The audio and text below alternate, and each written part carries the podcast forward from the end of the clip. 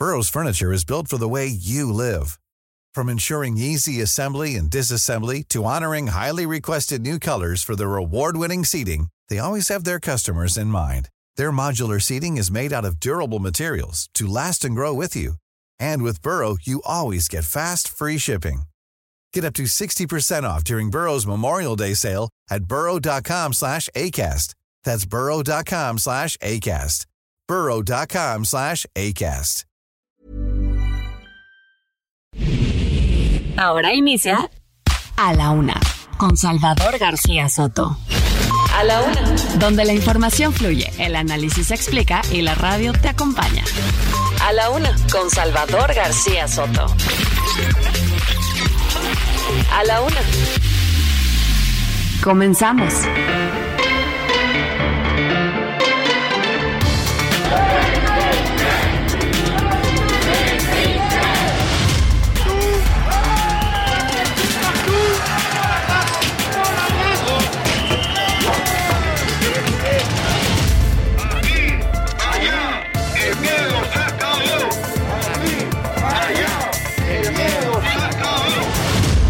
¿Cómo estás? Te mando un saludo. Siempre vamos a estar a gusto contigo.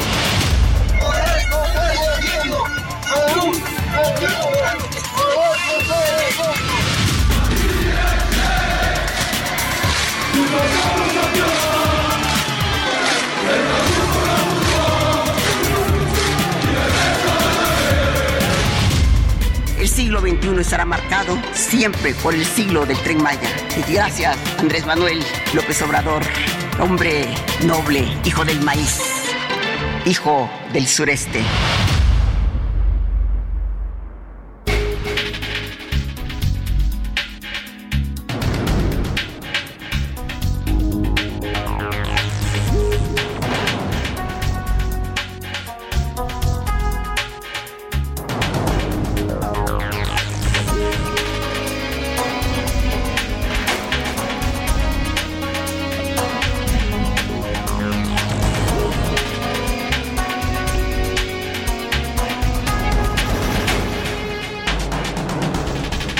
Ya es la una de la tarde en punto en el centro de la República. Los saludamos con gusto. Estamos iniciando a esta hora del mediodía a la una este espacio informativo que hacemos para usted todos los días a esta hora del día. Estamos listos aquí para informarle, para entretenerle y para acompañarle también en esta parte de su día, en este lunes, comenzando semana, lunes ya 23 de enero de este año 2023. Se nos va yendo rápido muy rápido el tiempo.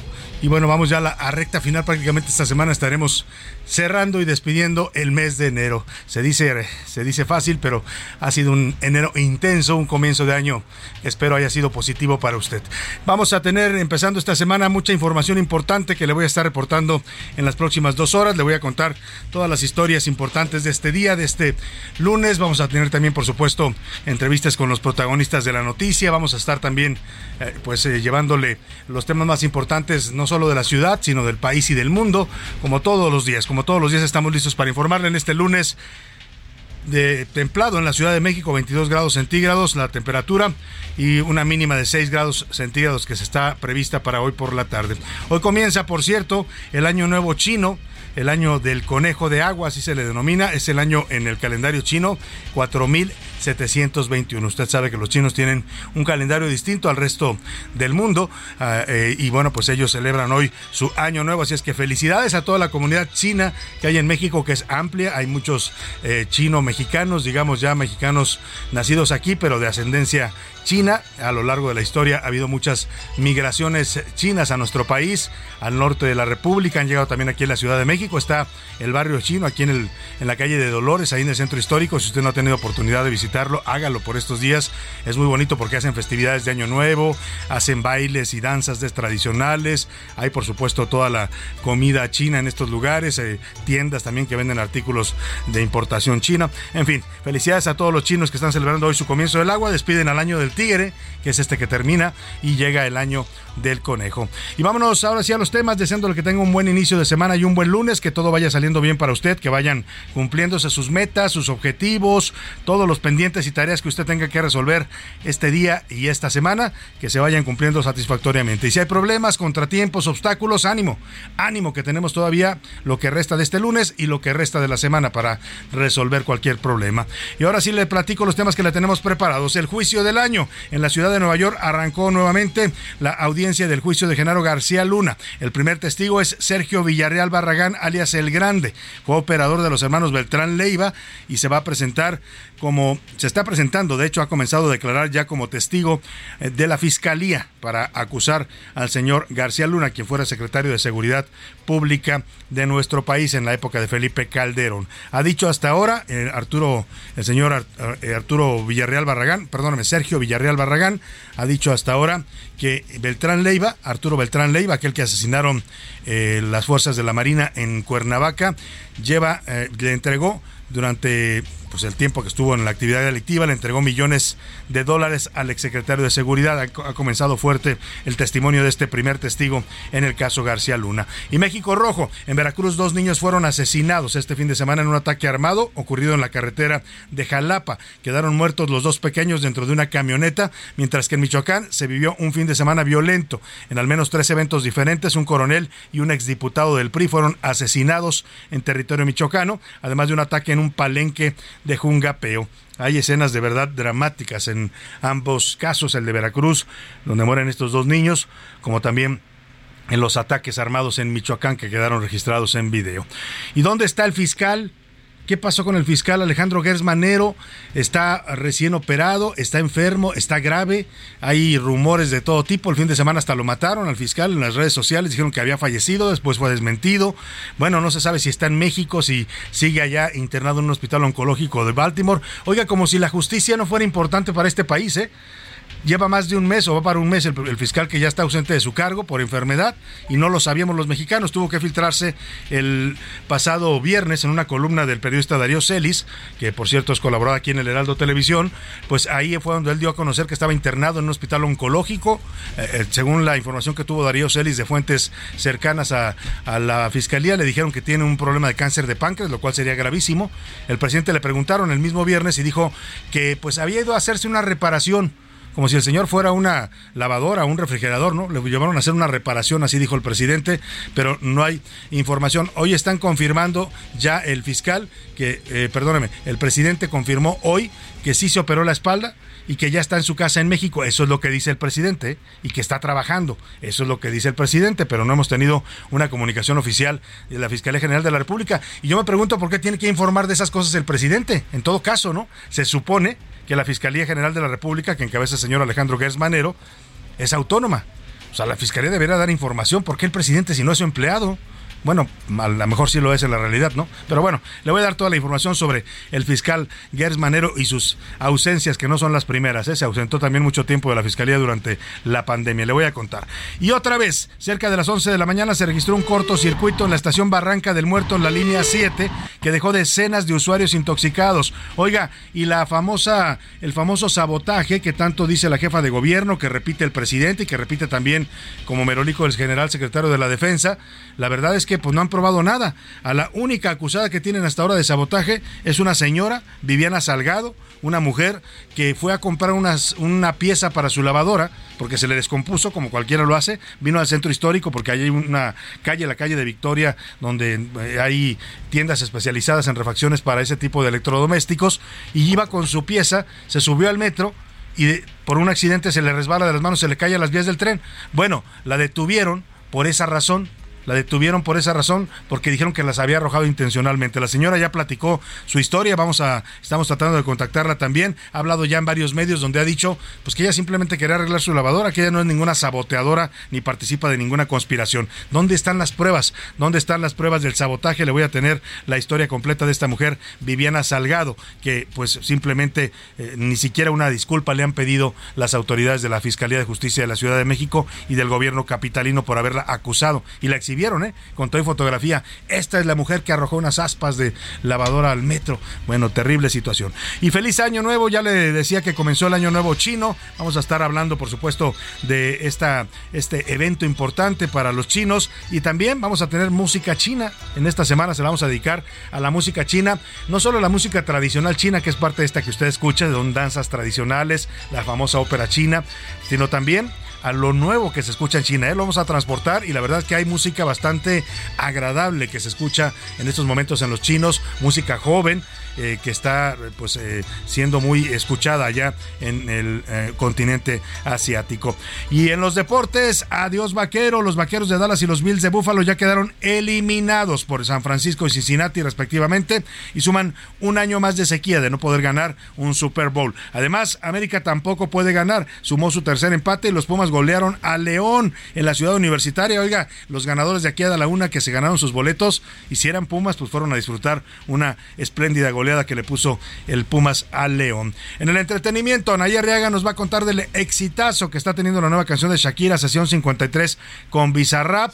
Oiga, está rebasando ya Shakira a Bad Bunny en las plataformas digitales. De ese tamaño ha sido el boom que desató esta canción y toda la polémica que ha generado por su letra, por también los mensajes feministas que se mandan en ella. En fin, vamos a hablar de este tema con Anaya Arriaga, que además tengo entendido que hoy viene a la cabina a visitarnos, así es que la vamos a estar recibiendo en los próximos días. Por lo pronto, por lo pronto vamos a las preguntas de este día, de este lunes, para que usted participe, como siempre lo hace con nosotros, y nos mande sus comentarios, opiniones, para que debatamos juntos los temas de la agenda pública de este país.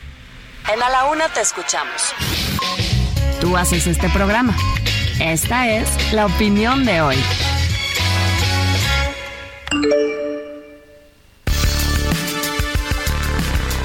Y en las preguntas de este día le tengo temas interesantes. Uno de ellos tiene que ver con lo que ya le anticipaba, el tema del fiscal Alejandro Gersmanero, que durante todo el fin de semana, bueno, fue un hervidero en las redes sociales de chismes, rumores, fake news, tan graves como que mataron al fiscal, ¿eh?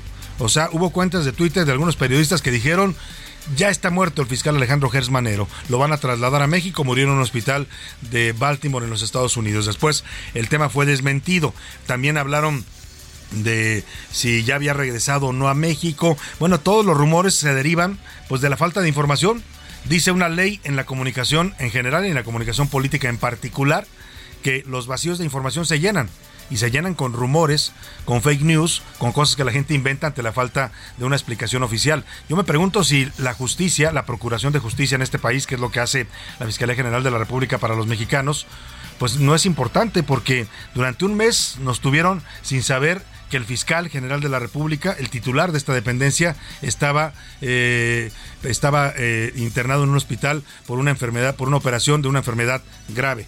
Eh, eh, eh, yo me pregunto si no es tan delicado ese tema para, para que lo sepamos los mexicanos. Hasta el viernes que se filtró en columnas, el presidente dijo que no, que había ido a hacerse una reparación, hoy confirma que sí le operaron la espalda y dice el presidente, porque no hemos visto ninguna imagen, ninguna fotografía, ningún video, vaya, ni un comunicado de la Fiscalía General de la República, que está a cargo del subprocurador Juan Ramos, pues donde se ve al fiscal que ya está en su casa, como dice el presidente. En todo caso, le quiero preguntar sobre todo este enredo y las ausencias del fiscal general de la República. ¿Usted cree que estas, todas estas versiones son producto de un vacío de información y falta de datos? El primer, la primera opción, el fiscal sí está enfermo y está grave y no lo quieren decir, o el gobierno es, es opaco y oculta eh, información importante, el gobierno y la Fiscalía General de la República en particular. Vamos también a la segunda pregunta, el segundo tema que le pongo sobre la mesa. La Secretaría de la Defensa Nacional destinó 726 millones de pesos para comprar equipo de protección antimotines a la Guardia Nacional.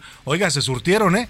Chalecos antibalas, toletes, eh, escudos, gases lacrimógenos, todo para disuadir protestas y manifestaciones y para mantener, dicen, el orden interior y la seguridad. Yo le quiero preguntar, ¿usted cree que esta compra de equipos para disolver protestas sociales se debe a le doy opciones para que me conteste. Protección de los ciudadanos, para seguridad y mantener el orden entre los mexicanos, para el cuidado de las policías en las próximas protestas, o el gobierno está previendo un escenario eh, de protesta social y está armándose para la represión.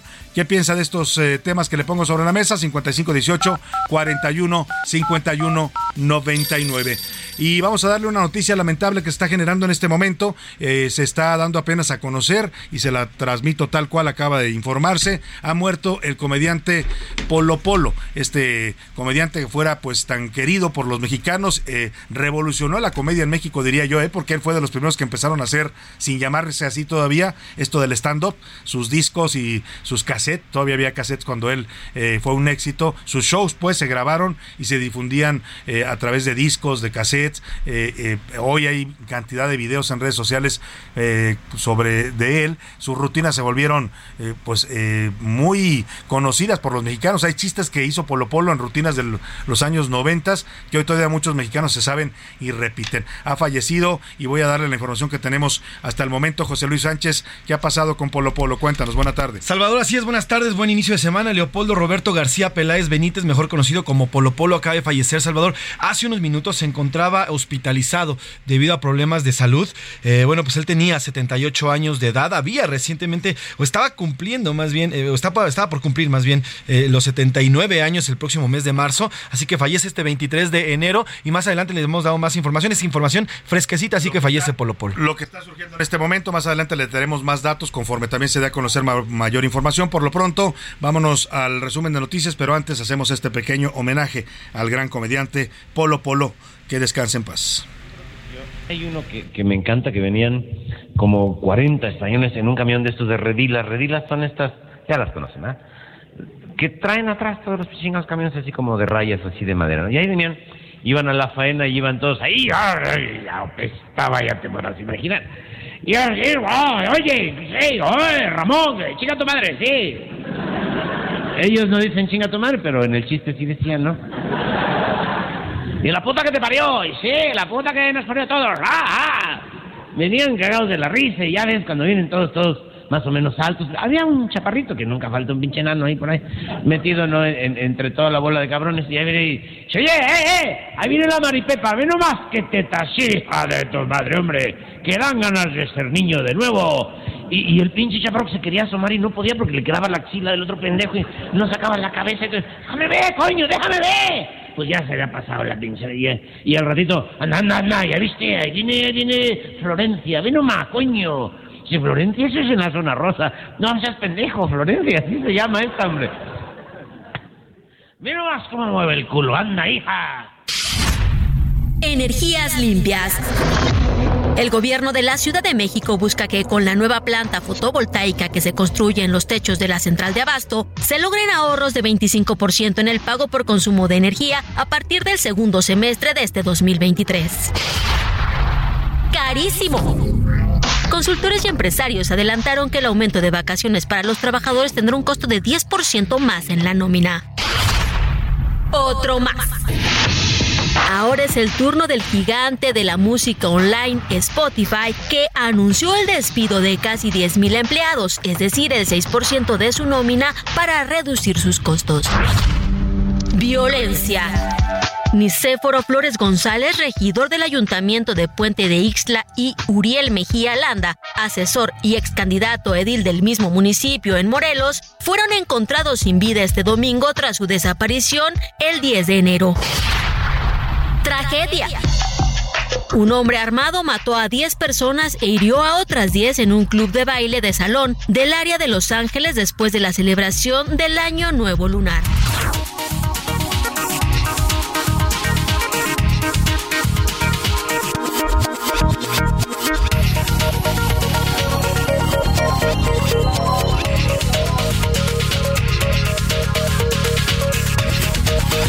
Una de la tarde con 18 minutos. Bueno, tengo que decir que el, humor de Polo Polo, usted lo conoce bien, yo lo tengo que explicar, era un poco subido de tono, tú usaba muchas palabras altisonantes, pero la verdad era divertido, ¿eh?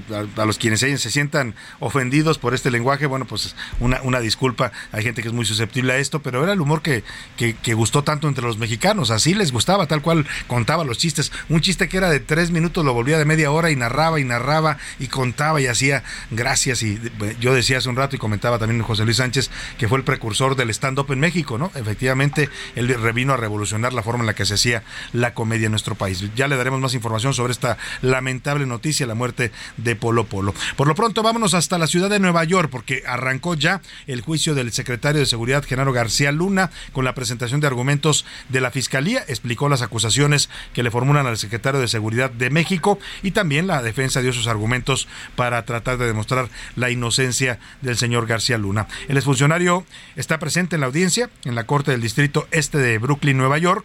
Está siendo encabezada el juicio por el juez Brian Cogan, el mismo que pues sentenció al Chapo Guzmán, a Joaquín el Chapo Guzmán, a cadena perpetua. La Fiscalía habló durante 12 minutos en sus alegatos eh, de imputación, señalando que la persona que debería encabezar la lucha contra el cártel de Sinaloa, que era el entonces secretario de Seguridad Federal en México, el señor García Luna, era uno de sus principales aliados. Eh, por su parte, la defensa de García Luna habló durante 33 minutos, dijo que no tienen una sola evidencia que pruebe los nexos de su cliente con el narcotráfico y que están basando sus pruebas los fiscales estadounidenses en testimonios de criminales confesados García Luna enfrenta cinco acusaciones, cuatro por tráfico de drogas, distintas drogas, cocaína, marihuana, metanfetaminas y una por mentir a la autoridad migratoria. El primer testigo que se presenta en el juicio, y esto empieza a tomar cada vez más eh, color y más calor también, porque el primer testimonio es fuerte, es de Sergio Villarreal, alias El Grande, un operador de los Beltrán Leiva.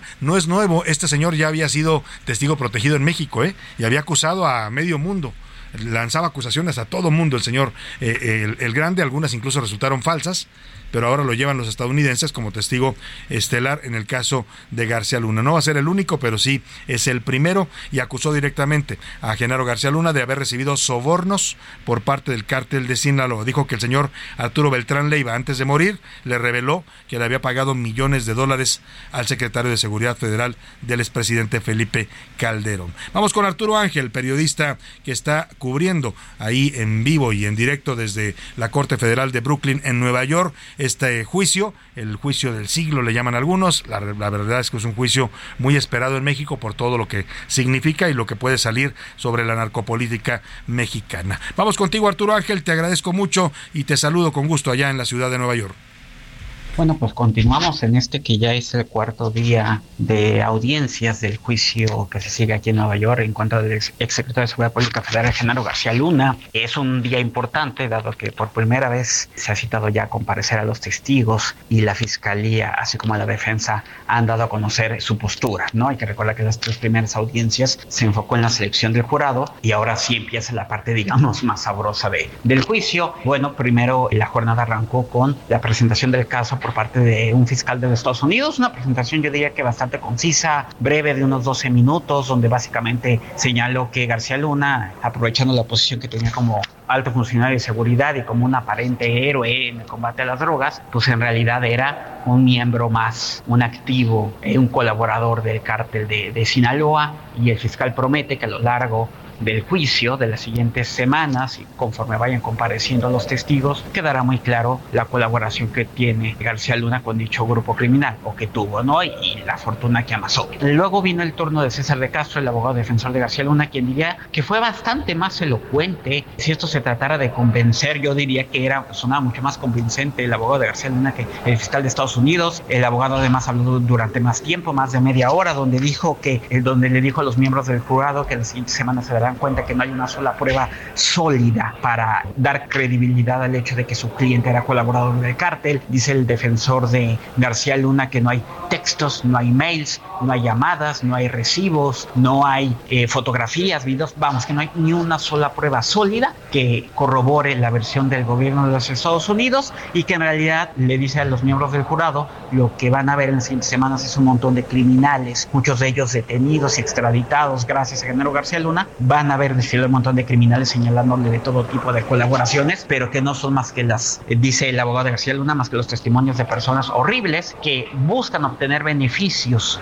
del gobierno de Estados Unidos como reducción de penas y al mismo tiempo vengarse de García Luna, ¿no? Entonces, básicamente dice su abogado que está sacando un doble beneficio. Y bueno, eh, finalmente, después de estas deposiciones iniciales, ha sido citado a comparecer el primer testigo de la fiscalía. En este juicio eh, en Estados Unidos, la modalidad es que primero la fiscalía presenta todo su caso y sus pruebas y sus testigos, y finalmente luego viene la defensa. Entonces, el primer caso o el primer testigo de la fiscalía de Estados Unidos ha sido Sergio Villarreal, alias El Grande, un conocido, famoso en su momento, colaborador del cártel de los Beltrán Leiva, que a su vez estaba aliado con el cártel de Sinaloa y quien se ha declarado ante el jurado que sí, que Genaro García Luna era un colaborador del cártel de Sinaloa que recibía sobornos y quien le pagaba los sobornos era principalmente Arturo Beltrán Leiva, quien ya está muerto, pero grande, yo también estuve en varias reuniones donde se le pagaba bueno, pues ahí está lo que está diciendo. Le agradezco mucho a Arturo Ángel, periodista que está narrando en vivo desde allá,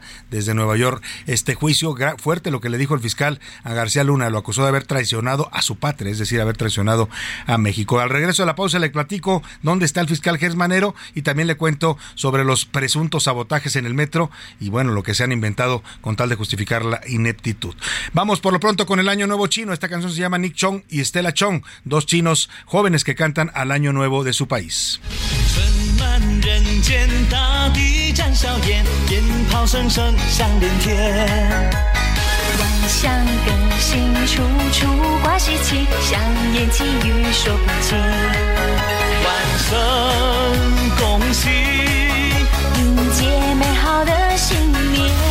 En un momento regresamos. Ya estamos de vuelta en A la Una con Salvador García Soto. Tu compañía diaria al mediodía. ¿Ya sabes qué harás con tu aguinaldo? Gastarlo todo no es una buena opción. Mejor ponlo a trabajar para que te genere buenos rendimientos. En Finsus te ayudamos a multiplicarlo con una tasa de hasta 13.13% anual. Descarga la app y comienza a invertir desde 100 pesos de forma fácil y segura. CAT nominal de 13.13%, CAT real de 7.49% antes de impuestos, tasa de rendimiento fija anual. Consulta términos y condiciones en www.finsus.mx.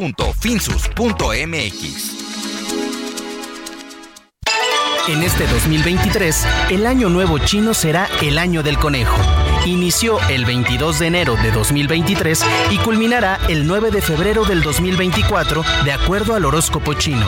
Esta época tiene diversas características y la principal es que se trata de un momento de esperanza. El signo del conejo es el cuarto en el ciclo zodiaco chino de los 12 animales que existen, como el caballo, el dragón, la serpiente, el mono, entre otras.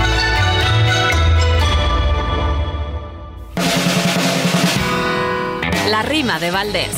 O de Valdés, la rima. Saludos a Dan Augusto de su atento rimador. Yo lo saludo, señor, hoy con muchísimo gusto. Es un método vetusto, pero espero que funcione. A ver qué es lo que propone si me pagan el saludo. ¿A qué dependencia acudo? Respondan, no se amontonen. Lo sé, no soy futbolista, por eso nadie me pela, que ni siquiera mi abuela me pondría en aquella lista y yo no tengo ni pista de cómo aquí hacer negocio. Con gusto, en un rato de ocio, le hago rima al secretario. Si quiere, le rimo a diario y con Augusto me asocio. ¿Y usted cómo se lo toma? ¿Cómo lo hizo? ¿Cómo pudo? Porque esos disques saludos hasta ya parecen broma. Y es que la verdad se asoma, aunque ahora se deslinden. Lo que ha ocurrido en el fin de es un acto de campaña. Con alevosía, con maña, a su majestad le rinde.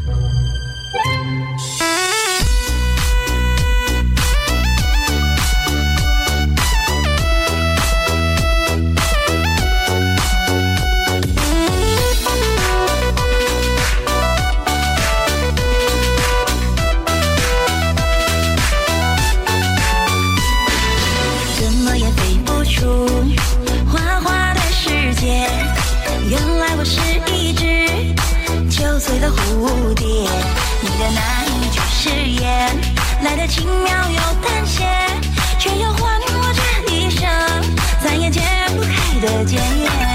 春去镜前花。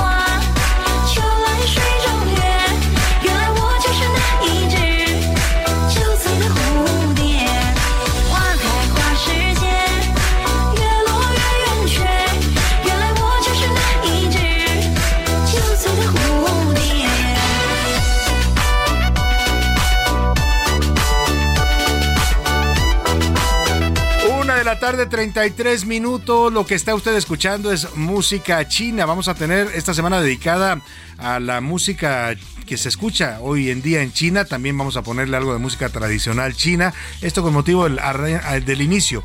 El día de hoy se celebra el Año Nuevo Chino, el Año del Conejo que está sustituyendo al año del tigre que termina el día de hoy. Le decía que es el año 4721 en el calendario chino. Y bueno, pues esto que escuchamos que suena muy bien, es un pop de excelente factura, eh, se llama Wakai Wa Shinje.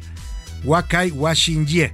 Es mariposa borracha, significa, y la canta la cantante Jin Jilin es una actriz y cantante china muy reconocida actualmente porque hace un pop de muy buena calidad y que gusta mucho a las nuevas generaciones en China. Ella tiene 34 años y ha participado en distintos melodramas en su país, así como en la música. Vamos a estar homenajeando a esta antigua civilización y a esta gran cultura y a esta gran nación también que es China.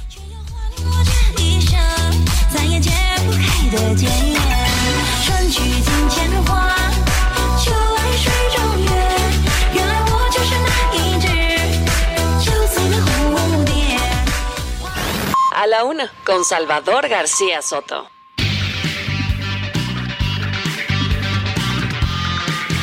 Una de la tarde con 34 minutos. Oiga, mucha Guardia Nacional, mucha policía, como decía Joaquín Sabina en aquella canción, mucha, mucha policía pero no paran los accidentes en el metro. El pasado viernes, la jefa de gobierno, junto con el presidente López Obrador, el secretario de la Defensa, decían en conferencia de prensa que había mejorado mucho la seguridad en el metro, que la presencia de la Guardia era muy importante, que estaba dando resultados, y hoy, otra vez, la terca realidad demuestra que este no solo es un problema de seguridad.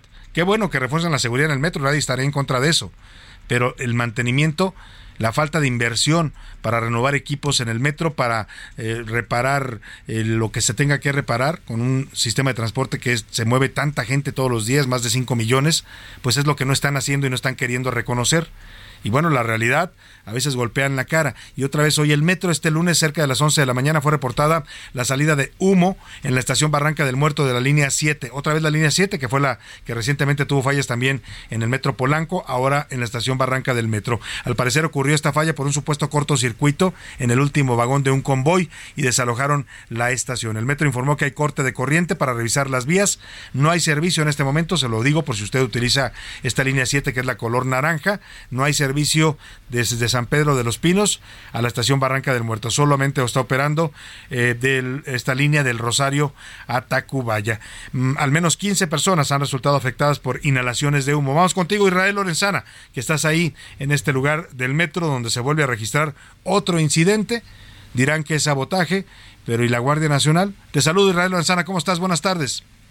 Salvador García Soto, un gusto saludarte esta tarde, pues efectivamente se registró movilización por parte de los servicios de emergencia, personal del Escuadrón de Rescate y Urgencias Médicas, los bomberos y elementos de la Secretaría de Seguridad Ciudadana llegaron hasta la estación del Metro Barranca del Muerto, esta que se ubica aquí sobre Avenida Revolución y es la línea 7 Salvador. Bueno, pues fíjate que más de 30 personas resultaron intoxicadas con humo y hubo necesidad de trasladar a 13 de ellas a un hospital particular que se encuentra sobre la avenida Chapultepec Salvador.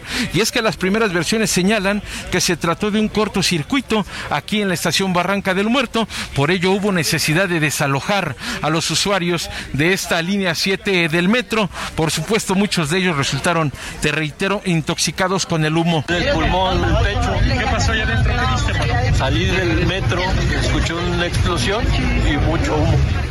Para este momento, Salvador únicamente se ofrece el servicio de la estación Rosario a Tacubaya. Por ello, por supuesto, es un llamado a tiempo para los usuarios del sistema de transporte colectivo Metro para que tomen previsiones. Aquí a las afueras de la estación Barranca del Muerto continúan trabajando los servicios de emergencia. Hay cinta delimitante sobre Avenida Revolución. Ya han ingresado las autoridades. Me refiero a Miriam Ursúa, quien es la secretaria de la Gestión Integral de Riesgos y Protección Civil de la Ciudad de México, y también la alcaldesa en Álvaro Álvaro Obregón Lía Limón, quien llegó por supuesto a auxiliar a las personas lesionadas y ha ingresado ya a la estación del metro para checar exactamente qué es lo que ocurrió. Pues Salvador García Soto, es la información que yo te tengo. Nosotros por supuesto vamos a seguir al pendiente. Muchas gracias, muchas gracias Israel Lorenzana. Pues ahí está, con todo y Guardia Nacional, con todo lo que han elogiado este operativo, el presidente lo ha defendido, pues no resuelven el problema real es que no reconocer de verdad que se hicieron mal las cosas con el mantenimiento, que se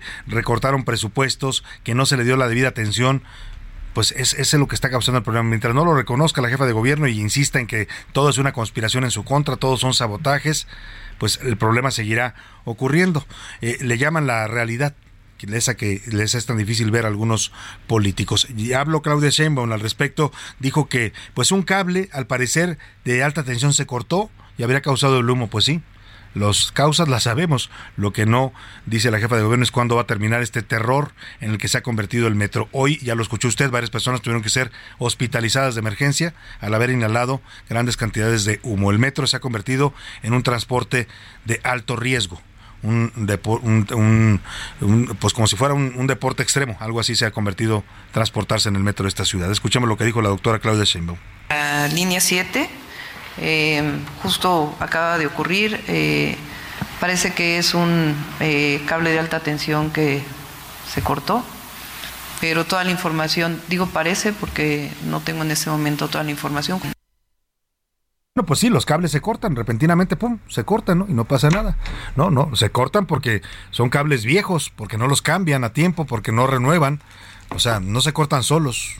No, son, no es así como dice la jefa de gobierno, se cortó. Ups, ¡Ay, el cable se cortó! No, pues no. Bueno, ahí está lo que explica la jefa de gobierno. Por su parte, la alcaldesa Álvaro Obregón, Lía Limón, se subió, pues claro, a la crítica de este incidente en el metro lamentable que haya otro incidente y que por más que una y otra vez lo denunciamos, el gobierno de la ciudad siga sin ser capaz de atender la problemática que se está dando en el metro. Este parece ser que fue un tema de un cortocircuito, que hubo una explosión en el último vagón y bueno, estas son las consecuencias. Y también vemos que ni la Guardia Nacional puede evitar la falta de mantenimiento del metro y los incidentes.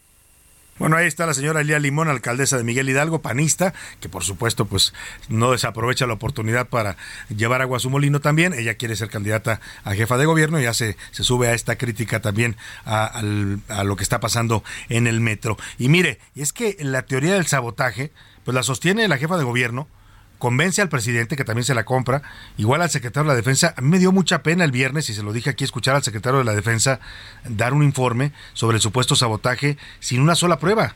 El secretario repite lo que, pues, lo que parece que le dijeron que dijera.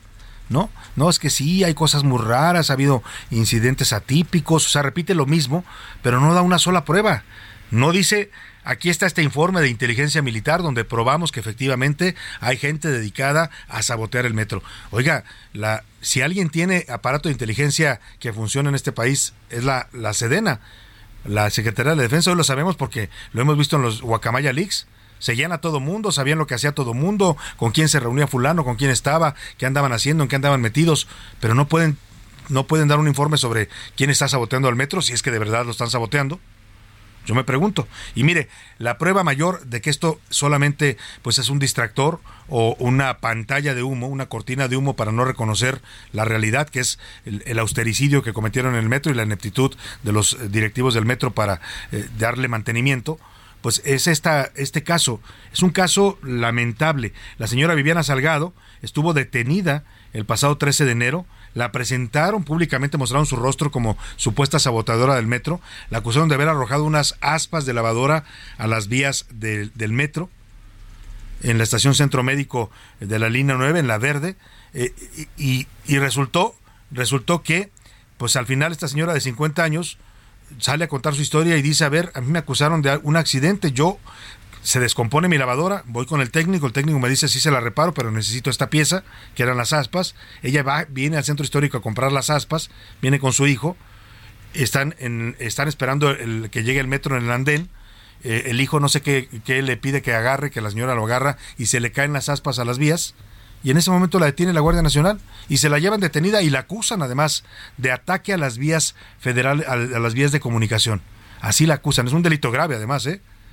Bueno, esta es la mejor prueba de que no hay no hay, por lo menos no lo han probado sabotaje y que están ocultando la realidad de la falta de mantenimiento en el metro. Al final, esta señora de 50 años no solo resulta ser inocente, sino que además nadie se ha molestado en pedirle una disculpa por manchar su nombre. David Fuentes nos cuenta la historia en esta investigación especial para la UNA. Investigaciones especiales en A la Una con Salvador García Soto. Usar el metro en la Ciudad de México debería ser considerado ya una actividad de alto riesgo. O se desploma, choca o sufre alguna avería o lo peor, te pueden acusar de sabotaje. Esta es la historia de doña Viviana Salgado, señalada por las autoridades capitalinas como una de las responsables de intentar dañar todo el sistema de transporte colectivo. Cuando la mujer de 50 años lo único que quería era arreglar su lavadora.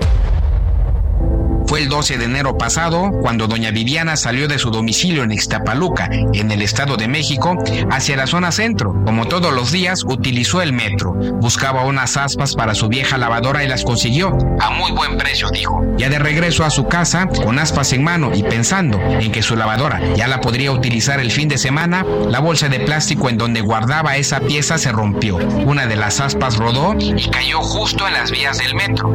Cientos de testigos vieron que fue un accidente entre ellos un policía, y este la detuvo.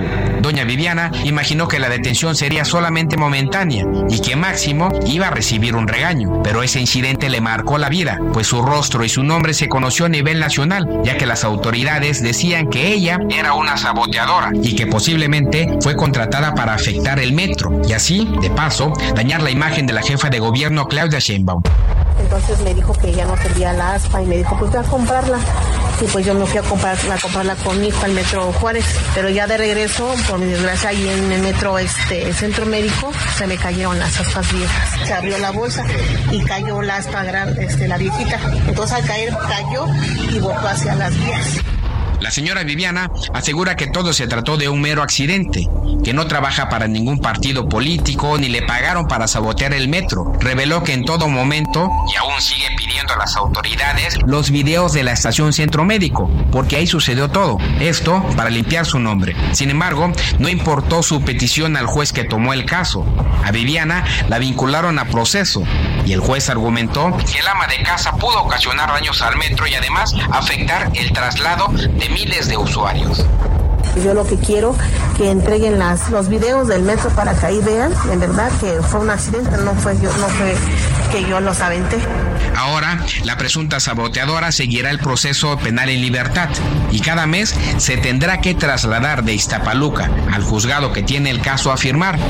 Para hacerlo, tendrá que utilizar a fuerzas el metro, lo que le genera miedo, pues no tiene idea con qué sorpresa le puede salir. Mientras todo eso pasó, detalló, tuvo que comprar aspas nuevas y aún no ha podido arreglar su lavadora. Para la una con Salvador García Soto, reportó David Fuentes.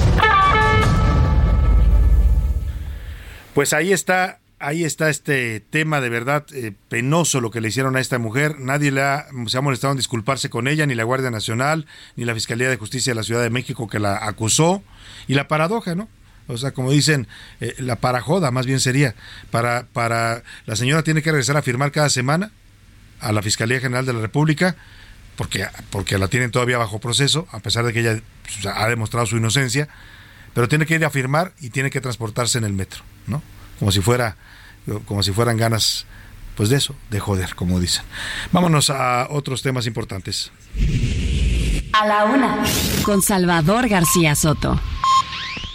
Vamos con información, lo último que se está generando sobre la muerte de Polo Polo, José Luis Sánchez. Así es, Salvador. Bueno, pues ya poco a poco comienza a generarse la información. Eh, bueno, pues el, actor o el comediante eh, Polo Polo falleció, ya les decíamos, esta mañana, cerca de las, bueno, casi el mediodía. Y bueno, pues había fallecido por una enfermedad llamada demencia vascular. Su hijo, eh, Paul García, el hijo de Polo Polo, confirmó la muerte. Asegura que falleció dormido mientras estaba durmiendo el, el comediante. Ya tenía varios años con, esta, con este padecimiento fallecimiento y bueno, su familia ya esperaba este, este, este final, este desenlace, debido a que había avanzado esta pues enfermedad. dentro de todo no, no, no sufrió al morir, ¿no? Debe haber sufrido la enfermedad, debe ser difícil para la familia y para él, pero pues tuvo la muerte que muchos eh, quisiéramos, ¿no? Sí, Te vayas a acostar, a dormir y ya no despiertes. Va a ser velado Salvador en los Galloso aquí en Sullivan, en Galloso Sullivan, ahí va a estar Polo Polo ya en los próximos momentos. Van, a pues que descanse en paz este gran comediante y para recordarlo en vida con todo lo que hizo, yo le decía que para mí fue uno de los eh, comediantes que revoluciona la comedia en México, eh, pues de algún modo es precursor de este de esta modalidad del stand-up que hoy domina el escenario de la comedia. Pero para hablar de estos temas, ¿quién mejor que un experto? Eh, está en la línea telefónica el gran Pierangelo, comediante, productor teatral, y le agradezco mucho que nos tome esta llamada. ¿Cómo estás, Pierre? Buena tarde. Mi querido Chavita, eh, siempre feliz, mi querido Chava, de saludarte. Gracias, gracias. Eh, me encanta este, esta bonita amistad que nos tenemos y este y pues sí, con la con la triste noticia del fallecimiento de Polo Polo y yo creo que a todos el, las personas que nos dedicamos a hacer reír y que tenemos este esta gran bendición de la vida, pues desde luego que es una triste noticia porque pues se apagarán algunas risas pero también eh, pues el padecimiento que él tenía me parece que también qué que, maravilla al final del día poder este morir dormido sí ¿no? sí, sí es una este, bendición no no Pierre es una bendición para él y pues una tristeza para todos los que eh, los que los que nos quedamos sin reír porque la verdad y sin lugar a dudas pues un icono y un y un este innovador y disruptivo en su momento. Yo creo que ninguno de nosotros de nuestra generación nos fuimos y tener los cassettes a escondidas y tenías que oírlos a escondidas porque como eran fuertes los el lenguaje las papás no dejaban que los menores los escucháramos desde luego, yo recuerdo perfectamente que tenía yo, este, y, independientemente de tener la colección de los, eh, de hasta los cassettes, porque los vendían piratas, ¿no? Y este, y en la misma escuela, pues te los canjeabas con los compañeros, estos cassettes que eran, este, pues parte de nuestra generación. Claro. Y este, y pues lo, lo padrísimo era la manera en que contaba los, en que alargaba y contaba las historias y te envolvía. Me parece que además de, de, que tenía una cultura increíble, ¿no? Que hay que, que hay que enfatizar también su preparación, porque pues era un tipo muy culto, muy inteligente, que conocía muy bien a la sociedad, al ser humano, que jugaba golf como pocos, este, un tipo increíble me parece que se nos da, pero pues que dejó su material para seguirnos riendo. Yo por ahí debo tener los cassettes, supongo que, tú también, mi Sí, hay que sacarlos, hay que desempolvarlos. El problema es que ya no tenemos dónde tocarlos. Oye, estaba yo pensando preguntarte, a ver, Pierangelo, para los más jóvenes que nos escuchan, te van, van a decir cassette. ¿Qué es eso? ¿Qué es un cassette? Pues el cassette era, eh, eh, era una cinta.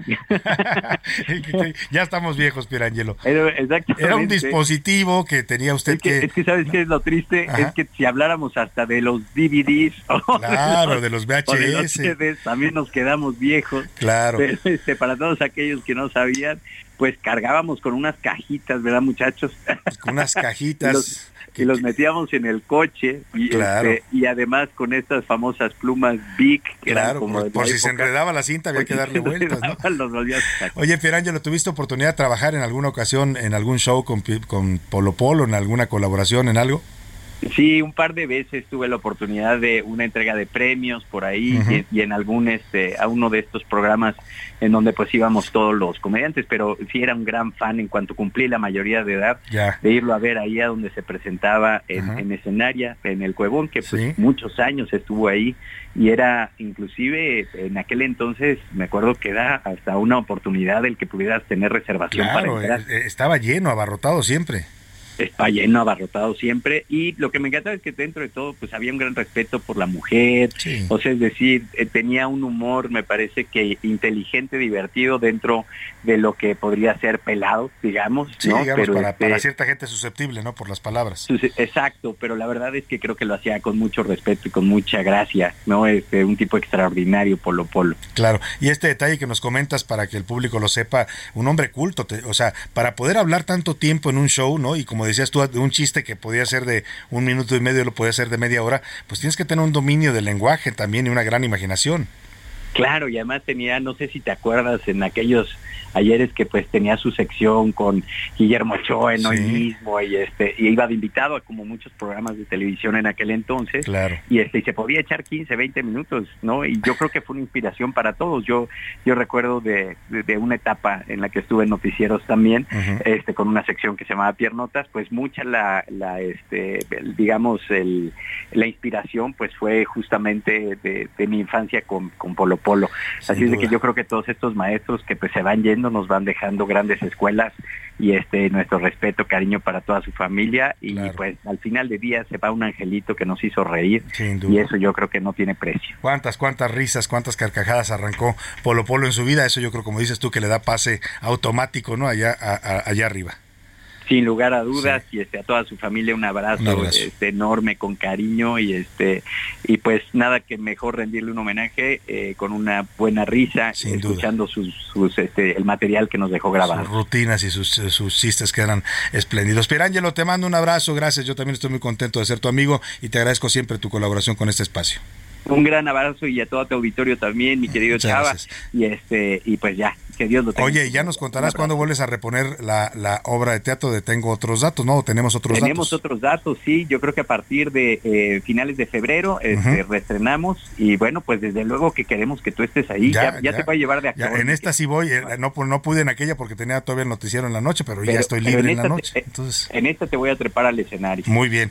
Ah, bueno, ya está. a, me voy a ir preparado con alguna rutina porque yo, y con tanto buen comediante como, como Cristian, como tú, ¿no? Bueno, pues te mando un abrazo, querido Pierangelo. Muchas gracias. Un abrazo, mi chava. Fuerte abrazo. Fuerte Gracias. abrazo para ti. Nos despedimos con esta, esta primera hora con, con Polo Polo, precisamente. Yesterday to school. Era bilingüe la pinche escuela, ¿no? Se me. Eh. No, no, no, no, no, niño. ¿Por qué dejaste de asistir ayer a tus clases? Quiero saber. Me pregunto yo. Dice, "No, mis jefes. ¿Tus jefes qué? Se pelearon. ¿Y qué coños tiene que ver? Ya la tenía hasta la madre, ¿no? Que se peleen tus padres con que tú, que eres un ser independiente e individual, no cumplas con tus obligaciones. ¿Qué tiene que ver? A ver. No, se pelean regacho. No me importa la dimensión de la pelea de tus padres, porque En un momento regresamos. Ya estamos de vuelta en A la Una con Salvador García Soto. Tu compañía diaria al mediodía.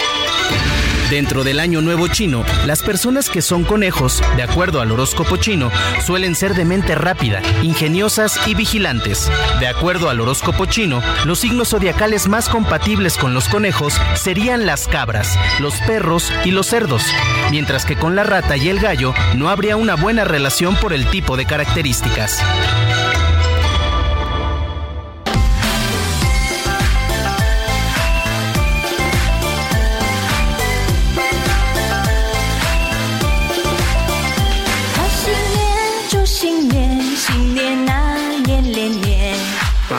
声声吹得像有年。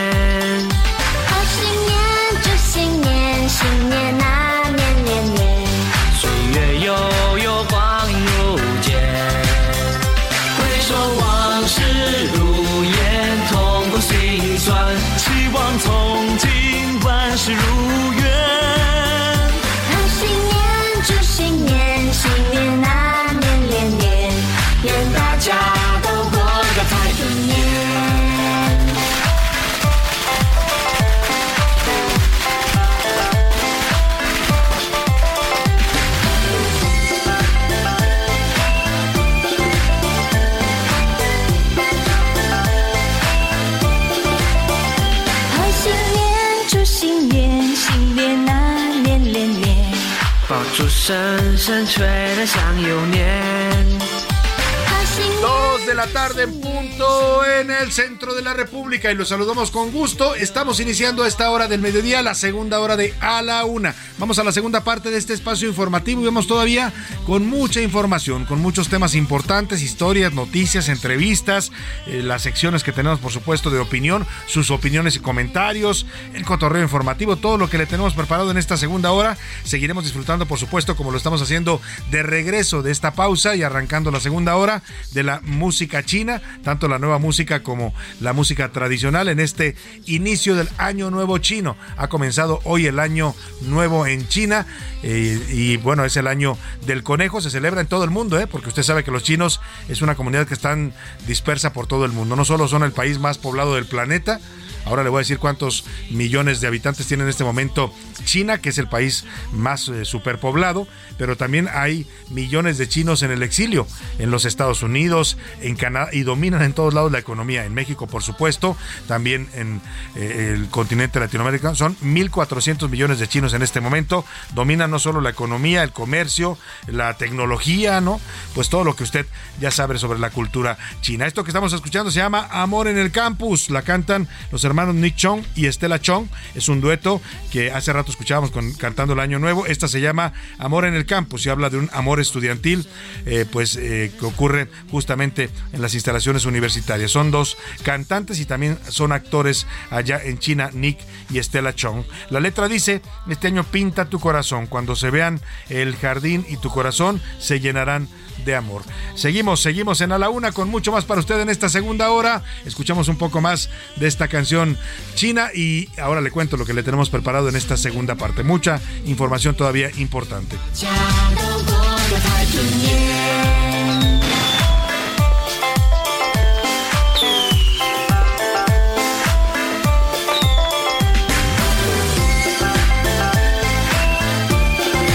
Es que tienen buenos ritmos, la- las voces pues son, eh, por supuesto, voces muy peculiares en China y tienen también reminiscencias. Este pop que le he estado poniendo y que vos estar escuchando tiene reminiscencias de la música tradicional china. Claro, es para el gusto de ellos, pero la verdad a mí me suena también bastante bien. Espero que le esté gustando y que le guste esta semana el panorama musical chino que le vamos a estar actualizando. Por lo pronto, le platico lo que le voy a tener en esta segunda hora. El fiscal Alejandro Gers ya está en su casa después de haber sido operado de la espalda en los Estados Unidos. Esto lo informó hoy el presidente López Obrador en la mañanera. No hay todavía pues una imagen, un video o un comunicado oficial de la fiscalía, pero el presidente se adelantó a decir que ya está aquí el fiscal y que está trabajando. Dice, le voy a contar todo lo que ha desatado esta falta de información, esta desinformación en torno al estado de salud del presidente. También le platicaré del fin de semana violento que se vivió en varios estados de la República, este drama en Veracruz donde mueren dos niños en una balacera, mientras que en Michoacán eh, hay un ataque brutal en medio de un palenque en un municipio michoacano. Y bien armada, oiga, el ejército compró equipo de protección antimotines para que la Guardia Nacional pueda desa- desarrollar tareas de protección civil y también disolver protestas sociales y de cualquier tipo. Hablaremos sobre el Año Nuevo Chino que se celebró este domingo. Hicimos un reportaje especial, fuimos hasta el barrio chino, hablamos con la comunidad china en México para que nos platique la importancia que tiene esta fiesta, que ya le decía se celebra en todo el mundo. Donde haya un chino, ahí se celebra el Año Nuevo chino. Eh, muchos temas más le tenemos preparados en esta segunda parte, así es que quédese con nosotros aquí en A la Una. Le agradezco mucho si está, si está acompañándonos desde la una de la tarde que arrancamos este espacio. Y también, si recién nos está sintonizando, le doy la más cordial bienvenida. Yo soy Salvador García Soto y a nombre de todo este equipo que me acompaña, le mando un abrazo afectuoso y le agradezco su preferencia en este espacio y su confianza también en este espacio informativo. Y como siempre, a esta hora del día, a reserva de que le vayamos dando los temas que nos quedan todavía para compartirle, vamos a escuchar su voz y su opinión en este espacio que es tan importante siempre para nosotros. Ya están conmigo aquí en la mesa y les doy la bienvenida a Laura Mendiola. ¿Cómo estás, Laura? Hola Salvador, feliz inicio de semana a todos los que nos escuchan en casita, en la oficina, en donde quiera que estén, si van en el auto circulando por la ciudad. La verdad, les deseamos muy linda tarde y muy buen provecho. Para todas las amas de casa que están preparando sus alimentos o también la- los hombres, porque también ahora ya los hombres em, hay que cocinar también a veces, ¿no? Sobre todo si están solteros o aún casados, ¿eh? hasta mejor que uno. Y luego cocinan sabroso también si hay muchos hombres los que cocinan. Oye, Laura, ¿y, y cómo cantó Laura esa noche? eh? ¿Se acuerda? Hay una, hay una frase de que es de la obra de cada quien su vida de, de Luis G. Basurto, que dice, ¿cómo bailó Mercedes esa noche? Bueno, ¿cómo cantó Laura esa noche? El viernes tuvimos noche de karaoke celebrando los cuatro años y vaya que cantamos, Laura. Vaya que la pasamos lindo, bonito, festejando a lo grande Sí. estos cuatro maravillosos años Cuatro que años. tenemos al aire en ese espacio aire, de. A la Una Aquí con Salvador. García Soto. Muchas gracias, Laura. Vámonos contigo, José Luis Sánchez. ¿Cómo estás? Salvador García Soto, ¿cómo estás, mi lado? Bonito lunes, buen inicio de semana con muchos bríos, muy contento y más para informarles en esta segunda hora y también bien cantaditos por el pasado. También bien ¿eh? cantados. También José Luis le dio duro, le dio duro al bel canto. Como debe Oiga, ser. y vámonos ahora sí a preguntar en este espacio. Tenemos temas interesantes para escuchar la opinión de nuestro público. ¿Qué dice el público? Tenemos muchísimos mensajes, Salvador, pero quiero arrancar con uno que nos mandan sobre el tema de Polo Polo. Ah. Mira, nos dicen por acá, eh, la señora Cristina, cuando fue mi despedida en 1976, mis, mis amigos llevaron al bar donde la organizamos estas cintas, la comenzamos a escuchar y fue pura risa toda la Es noche. que son divertidísimas Sí, las y además dice, y mis hijos después, años después, tenían sus cintas escondidas y yo las escuchaba cuando a, a- a risas y escondidas se la pasaban escuchando. a. Fíjate, qué bonito, qué bonito que se acuerde de esto. Le mandamos un abrazo y pues sí, es, es lo que evoca este tipo de personajes, ¿no? Que, que llegan tan profundo a la gente, eh, en este caso con la comedia, ¿no? Porque tu- mucha gente tendrá anécdotas, recuerdos de haber oído algún chiste o se acordará de algún chiste de Polo Polo. Yo, yo, y a una confesión de partes, yo le robaba a mi papá las cintas, los videos. Los oías papá, escondidas. los junto con mis primos. ¿Nunca te agarraron? Nunca me agarraron porque lo hacíamos justamente en las fiestas familiares. Entonces, Ajá. mientras los tíos y mi papá Estaban estaban ahí abajo, chupando, echando el trago, o sea. mis tíos, mis primos y yo, a ver a. Polo Polo y me sé varios de esos. Era vago, era vago José Luis Sánchez. Era vago. Nos dice José eh, Alberto desde Colima. El equipamiento antimotines de la Guardia Nacional es evidente que es para simplemente preparar una represión cuando las marchas se pongan fuertes dentro del metro. Saludos, Pues eso Salvador. pareciera, ¿eh? porque agarra- agarraron equipo de última generación en este sentido y compraron bastante, bastante eh, material nuevo para pues antimotines, básicamente. Nos dice desde la Laguna José García sobre el tema de García Luna. Van a ver que este señor va en caballo de Hacienda, puros testigos que le está entregando la DEA y el jurado no es tonto. Ya verán cómo se va a quedar en la cárcel, nos dicen por acá. Muy bien. También Tonatzin García desde el Estado de México. Hola Salvador, respecto a la Guardia Nacional en el metro, yo viajé este sábado por el metro y me imaginé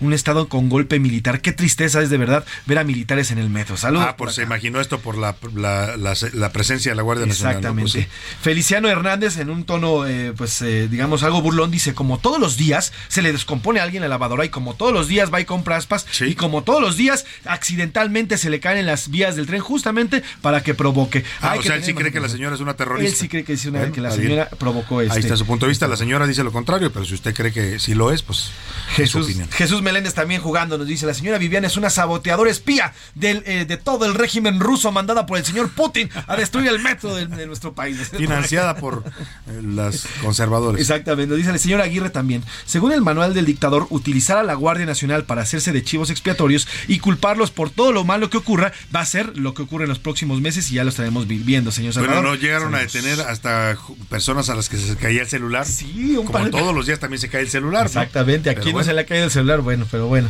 Salvador, les mando un saludo a ti y a todo tu auditorio. Todavía no es tarde para decirles felices cuatro años No, y los. Escucho desde hace cuatro años. Espero que hayan cantado bien y bonito este viernes. Muchas gracias, Saludos, muchas gracias. nos Ya vamos a hacer una reunioncita para invitar a nuestro público. A ver si organizamos Sí, algo, ¿no? Una karaoke Un poco más adelante. entre todo. Nos dicen por acá, Salvador García Soto, el tema de la señora Viviana que bien lo presentaste es de no creerse. ¿Cómo puede ser que creen algunas personas como si de verdad estuvieran saboteando cuando todos nos damos cuenta, todos los que usamos el metro a diario, nos damos cuenta que lo que falta es mantenimiento? Saludos, Salvador. Muchos desde saludos Iztapalapa, nos dicen por acá también. En Twitter, mi Lau. Sobre ¿Qué dice la comunidad tuitera, Laura? nuestra comunidad tutera a respecto al dinero que se destinó para la compra de equipo de protección antimotines de la Guardia Nacional que participa en la seguridad interior y nacional. eh, ¿Usted cree que la compra de estos equipos se debe a el 2% dice que es protección de la gente, el 5% que es cuidado de policías y el 94% que es un tema para reprimir marchas? Ahí está. La mayoría cree que es para reprimir, ¿no? Así es. Y sobre nuestra segunda pregunta acerca de la salud del fiscal Gertz, el presidente López Obrador confirmó que el fiscal se sometió a una operación de la espalda y está en su casa. ¿Usted cree que estas versiones son? El 11% nos dice que vacío de información, el 7% que el fiscal está enfermo y el 82% que el gobierno oculta información. Bueno, recordemos que, digo, ah, va- valga eh, mencionar que Sí. el presidente dijo que le había informado a Estados Unidos justo que él no iba a estar en la reunión, pero nunca nos informó a los mexicanos que Nunca tendría que a informar a nosotros. Y luego Marcelo Ebrard dijo, fíjate, o sea, cómo, cómo mienten de verdad con todos los dientes, como dicen. Marcelo Ebrard dijo entonces, cuando fue a la cumbre de las Américas, que no estaba el fiscal porque le preguntaron, oye, ¿y el fiscal? Porque estaban el fiscal de Estados Unidos y, y se tendría que presentar Hertz. Dice, no, es que el fiscal estaba muy ocupado, tenía otros, otras cosas en la agenda y no le avisamos con tiempo. Entonces no pudo venir. O sea, ¿qué, qué, qué- por, por- por qué mentir? ¿Por qué no decir el fiscal está enfermo? Pero como están las cosas que entre ellos mismos se hacen bolas, ¿no? Se Sí. echan los unos a los otros. Bueno, pues ahí está. eh, eh, pues sí, se, hace- se hacen bolas y la verdad que es- esto es, es grave porque el fin de semana, o sea, periodistas serios como Héctor Zamarrón, que trabaja en Milenio, que estuvo muchos años en Reforma, tuiteó que había fallecido el fiscal. Salieron a desmentirlo después, pero, o sea, el vacío de información, Laura, siempre se llena y se llena con rumores, ¿no? Ni hablar. Y al final es el presidente López Obrador el que tiene que ir a, saca- a sacar, así que como dicen, la brecha y medio informar de Y qué yo me fue lo que pregunto, ocurrió. ¿por qué? ¿Dónde está la fiscalía? ¿Dónde están sus voceros? ¿Por qué no dan una conferencia el, el encargado de despacho, el señor eh, Juan Ramos, ¿no? el fiscal especializado en, en lo con la competencial o algo así se llama su fiscalía? ¿Por qué no sale a dar una conferencia y decir esta es la situación de salud del fiscal? Digo, porque, digo, nada que mejor que decir, está pasando esto y esto es lo que está, para no matar, digo, a los que siguen vivos, ¿no? Exactamente. Y, para que y no haya también, tipo y de- también es cierto que no es la primera vez que nos desmienten a nuestro canciller, la verdad. No, no es la primera Desafortunadamente, Pues el pobre tiro por viaje anda saliendo embarrado por el presidente. Como diría el, el personaje aquel de, ¿cómo se llamaba? El de Los Simpson. ¿Cuál de todos? El que decía carajillo, no sé cómo decir. Ah, es Flanders. Flanders. Flanders, ¿no? Es un mentirijillo. Mentirijillo.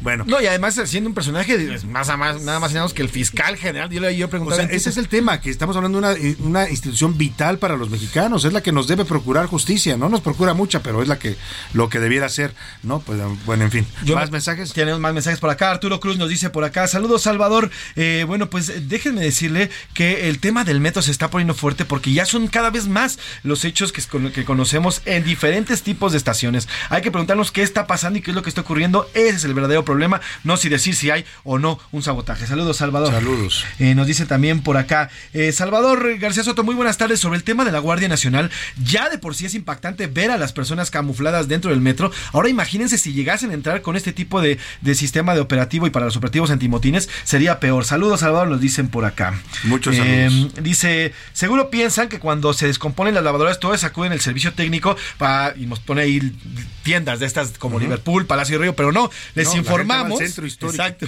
porque Les ahí es más barato todo. nos dice, les informamos que los mexicanos de a pie vamos al centro histórico a comprar las aspas y a comprar lo que sea necesario para componer cosa, las cosas el de su casa. motor, la tapa, lo que se descomponga. Y no todos tenemos una bolsa especial para aspas de lavadora. Si se nos cae, pues es un accidente. Saludos, Salvador, Bueno, nos dice por, acá. Eh, Jesús Díaz de Escaposal, nos, nos escriben también por acá. Saludos, María, también María Rabán, desde la Ciudad de México. Nos Saludos, por María. acá. Saludos también hasta Tepic, Nayarit. Saludos también por allá, al sur de, las, de la República también. Saludos a todos ellos de ahí. Gracias a todos por comunicarse al 55 18 41 51 99. Sígalo haciendo. Vamos a tener esta semana regalos de libros. Vamos a hacer Sí. paquetes de libros para regalar. Tenemos buenos libros que le vamos a estar compartiendo para que lea usted un poco. Oiga, y vámonos a la pausa. No, no, a la pausa no, perdóneme. Vámonos a cerrar este bloque precisamente hablando del tema del fiscal con esta nota que nos preparó Milka Ramírez sobre dónde está el fiscal Gers Manero.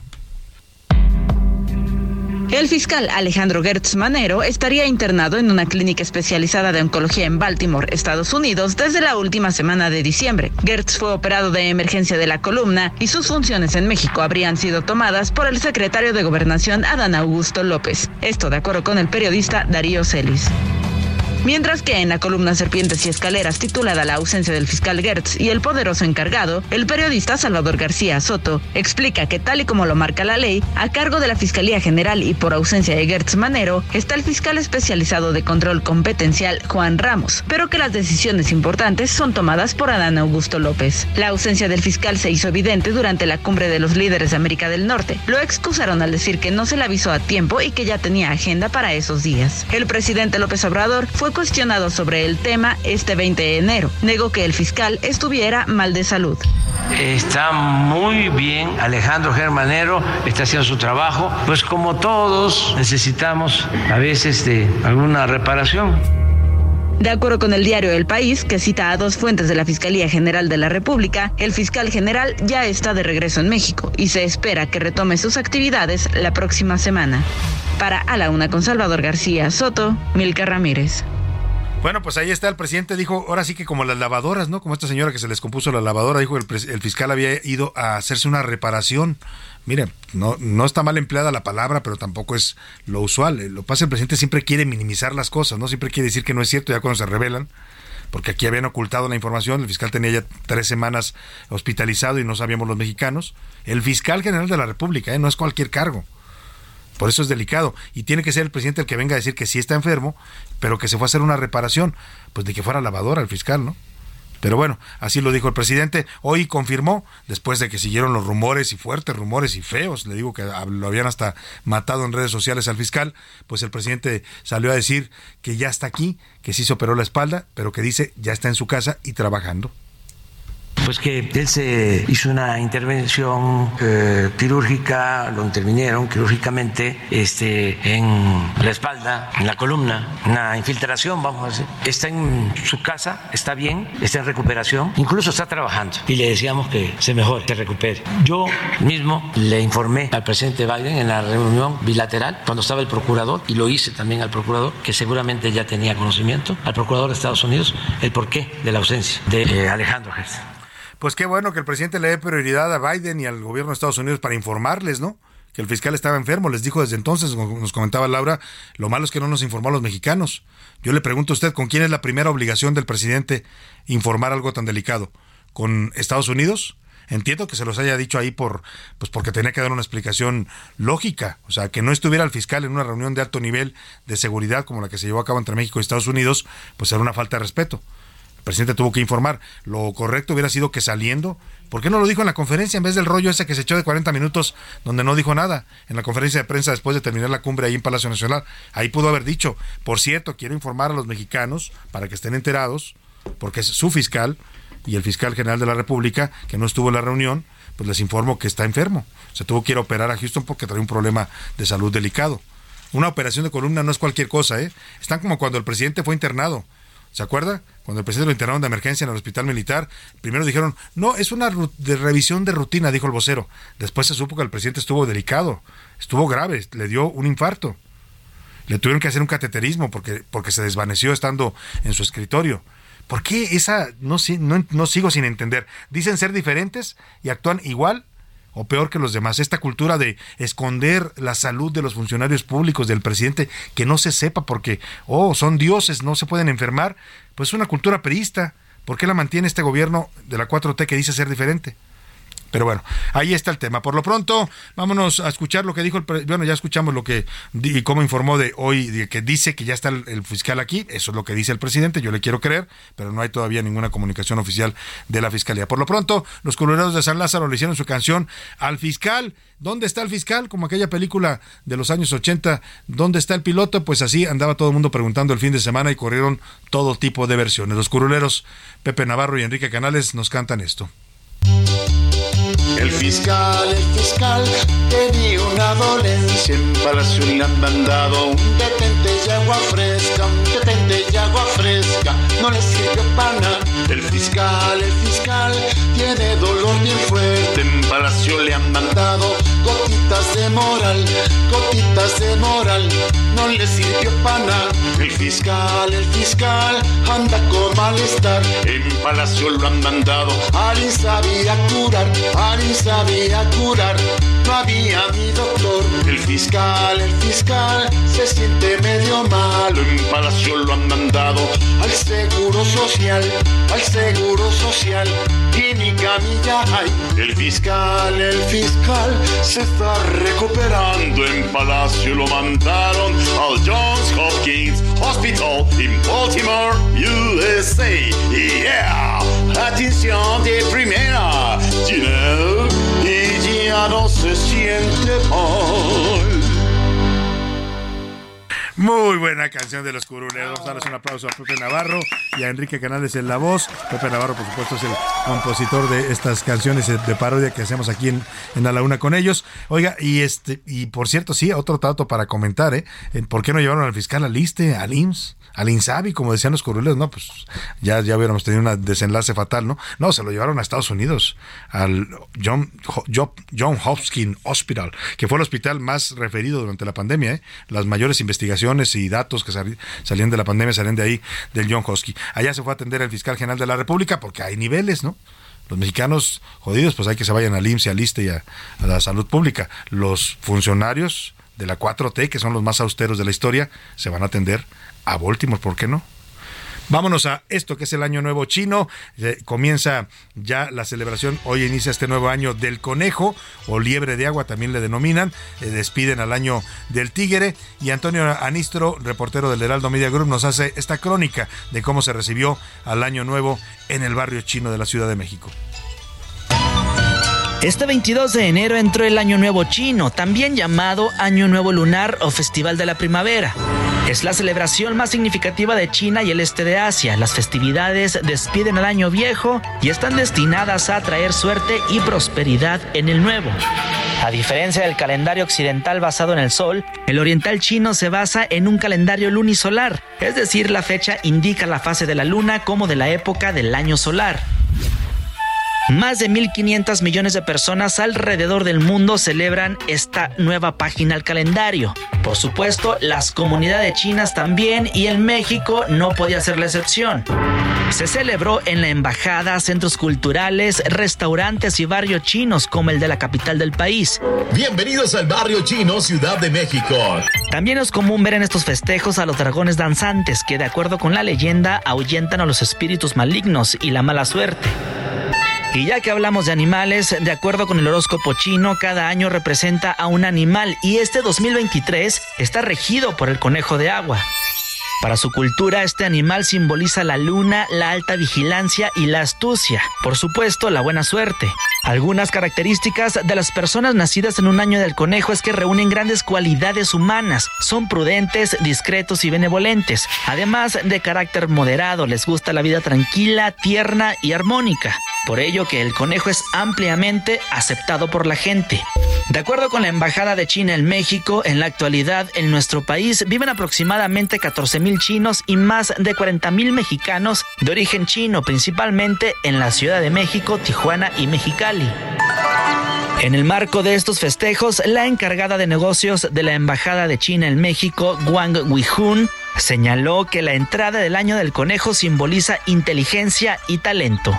Yo quiero dejar un mensaje a todo el público mexicano, a los mexicanos y también a mis paisanos, que tengan un año feliz, lleno de trabajo con su talento, con su sabiduría. La entrada de este año nuevo también está cobijada por otras tradiciones y rituales. Por ejemplo, limpiar la casa para deshacerse de la mala suerte, tener decoraciones rojas para la buena suerte y además la felicidad. Por supuesto, no puede faltar un saquito con monedas para la prosperidad y el reacomodo de muebles para aquello de la armonía. Y claro, no está de más cargar un conejito a donde vayamos para, por supuesto, atraer la abundancia. Muchas gracias Antonio Anistro por esta gran crónica que nos hace del Año Nuevo Chino. Y nos vamos a la pausa justo con esta canción china. Se llama Kuo Wei Shin Kon, desplazar al tiempo y al espacio. Habla de enamorados que están a distancia y tienen diferente uso horario. Qué difícil es el amor de lejos, ¿no? Acá dicen que es el amor de... Escuche usted la canción. 的繁星，我目送他们行色匆匆，像个自不量力的复读生，完不成金榜题名的使命，命 不是才见到时都不得决定。那 En un momento regresamos. Ya estamos de vuelta en A la Una con Salvador García Soto. Tu compañía diaria al mediodía. El futbolista argentino Lionel Messi, actual campeón mundial, nació el 24 de junio de 1987, por lo que es un conejo de fuego. Hay otros famosos que también son conejos como el deportista, por ejemplo, Albert Einstein, Michael Jordan y David Beckham, quienes son conejos de tierra, agua y madera respectivamente.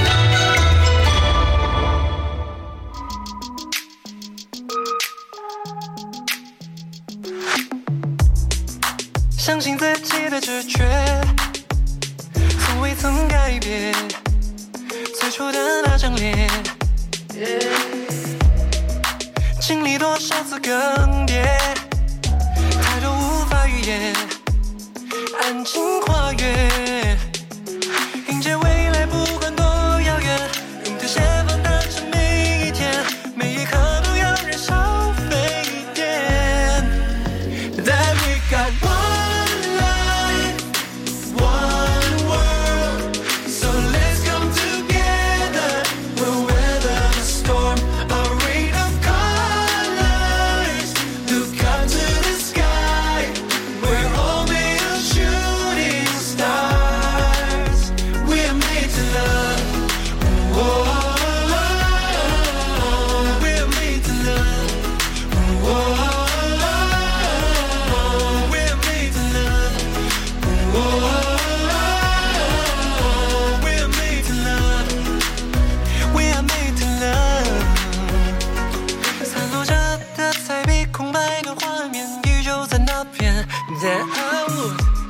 la tarde con 32 minutos. Esto que suena también, que estamos regresando de la pausa con él, se llama Made to Love o Hechos para Amar. Es el cantante chino Xiao Shan. Una canción que habla del amor universal, de disfrutar la vida y de encontrar el lado bueno de, la, de las cosas. Xiao Shan es uno de los cantantes más escuchados. Dicen por ahí en algunos sitios de internet que estuvimos consultando que es el más escuchado en el momento. Y usted escucha por qué.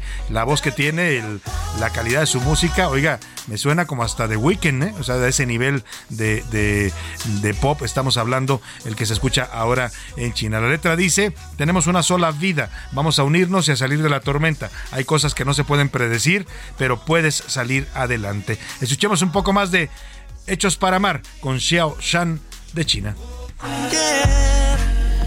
That we got one life, one world.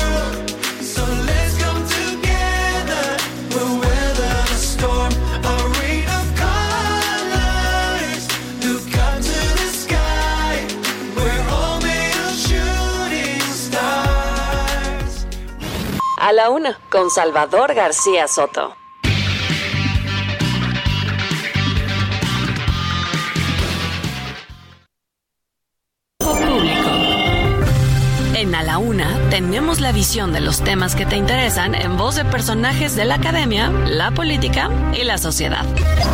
Hoy escuchamos a Javier Oliva Posada en Poder Nacional.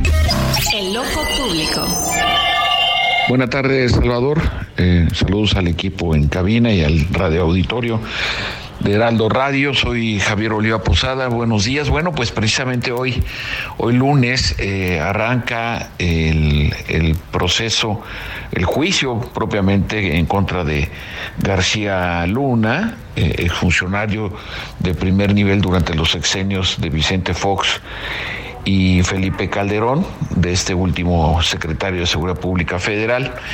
Y bueno, pues evidentemente la visibilidad del personaje y las responsabilidades que mantuvo al, frente de dicha dependencia, pues estarán eh, de alguna forma sujetas también a la participación de una larga, muy larga lista, así se ha anunciado, alrededor de 70 testigos que estarán llamados por la Fiscalía de los Estados Unidos allá en Brooklyn, que por cierto la misma Fiscalía que juzgó y sentenció a cadena perpetua a eh, Joaquín eh, Guzmán Loera. Hay que estar atentos sobre todo en la consistencia y calidad de las pruebas que se presenten documentales, que pueden ir desde llamadas telefónicas interceptadas de manera legal, videos, eh, y en fin, documentos propiamente dichos, estados de cuenta bancarios, en fin, para que en ese sentido, más allá de las eh, percepciones personales que se puedan tener, que desde luego son válidas, pero que en este tipo de temas pues requieren eh, de una fundamentación para poder tener un punto de vista articulado y sobre todo llegar a conclusiones que permitan de alguna u otra manera eh, encontrar parte de las explicaciones del, del ambiente de inseguridad pública que se vive en algunas partes del país. Salvador, estaremos pendientes del desarrollo de este juicio que por lo menos se anuncia o se calcula que podría durar hasta, ocho meses. Muchas gracias, buen inicio de semana para todas y todos. A la una, con Salvador García Soto. Muchas gracias al doctor Javier Oliva Posada por su colaboración de todos los lunes, su poder nacional que habla hoy sobre este juicio de García Luna que tanta expectación está despertando en México por las implicaciones políticas que puede tener. Se trata de un personaje que fue cercanísimo, muy cercano de toda la confianza del expresidente Felipe Calderón y bueno, pues inevitablemente esto remite a los temas del sexenio calderonista. Oiga, y vamos a la violencia porque lamentablemente la violencia que empezó en México se desbordó en el sexenio de Calderón no ha parado y en este sexenio en particular el de López Obrador pues está todavía mucho más eh, grave. Eh, ya la última cifra que se dio a conocer se la damos la semana pasada, más de 160 mil homicidios violentos en lo que va del gobierno de López Obrador. O sea, ni en el peor año ni en, ni, ni en eh, los peores momentos de Calderón se, se tuvieron en, en, en, este lapso 160 mil muertos. O sea, en cuatro años no, no llegaban a esa cantidad, pues para que me entienda, y es un buen parámetro, el parámetro internacional. De hecho, para medir la violencia son los homicidios violentos y hoy en México tenemos más homicidios violentos que en el sexenio calderonista. Sí, dirán que es la herencia del pasado y lo que usted quiera, ¿no? Que le dejaron un país muy mal. La pregunta es qué ha hecho este gobierno en cuatro años. Pues sí, sabemos lo que ha hecho. Lamentablemente su estrategia de abrazos no balazos ha resultado ser un rotundo fracaso. Y la prueba es lo que está pasando. Este fin de semana una emboscada en Michoacán. El coronel Héctor Miguel Vargas, coronel del ejército mexicano, murió en este ataque en Michoacán el fin de semana. Además, hubo una eh, el domingo en Jungapeo. Una persona fue asesinada en un palenque clandestino. Hubo un ataque en pleno palenque. Vamos con Sergio Cortés, periodista independiente allá en Michoacán, que nos hace la crónica de este fin de semana violento en Michoacán. Te saludo, Sergio. Buenas tardes.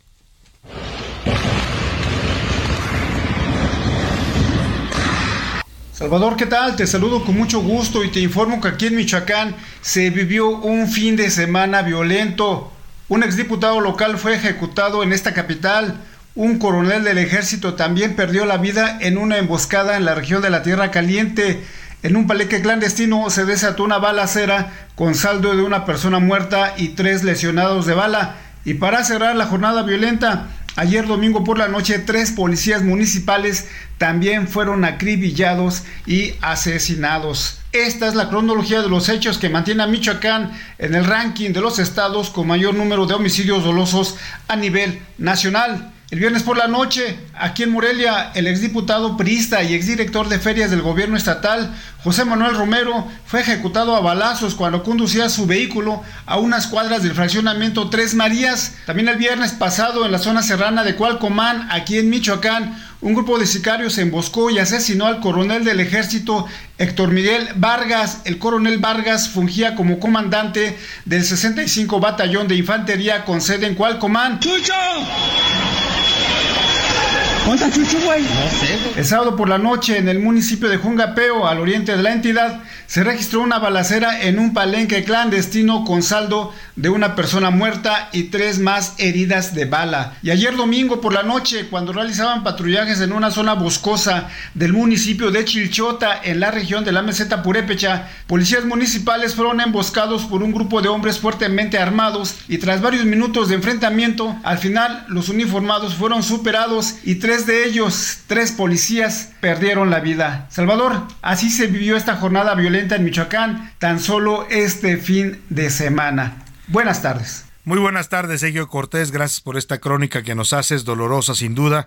Bueno, Michoacán sigue siendo un problema para la seguridad eh, de sus habitantes y también de la República. Todos los presidentes han intentado componer Michoacán, lo hizo Calderón, ahí empezó la guerra contra el narcotráfico, lo hizo Peña Nieto con su famoso eh, operativo Michoacán, que mandó ahí a Alfredo Castillo casi como gobernador enviado desde la federación, tampoco resolvieron el problema y el gobierno de López Obrador no ha sido la excepción. Michoacán sigue viviendo altos niveles de violencia. Y del occidente al oriente, es, la violencia atraviesa completamente la geografía nacional. En Veracruz este fin de semana también hubo noticias lamentables. Al menos seis personas murieron, entre ellas dos niños, durante un ataque la tarde de este domingo en la carretera Veracruz-Jalapa, en el puerto de Veracruz.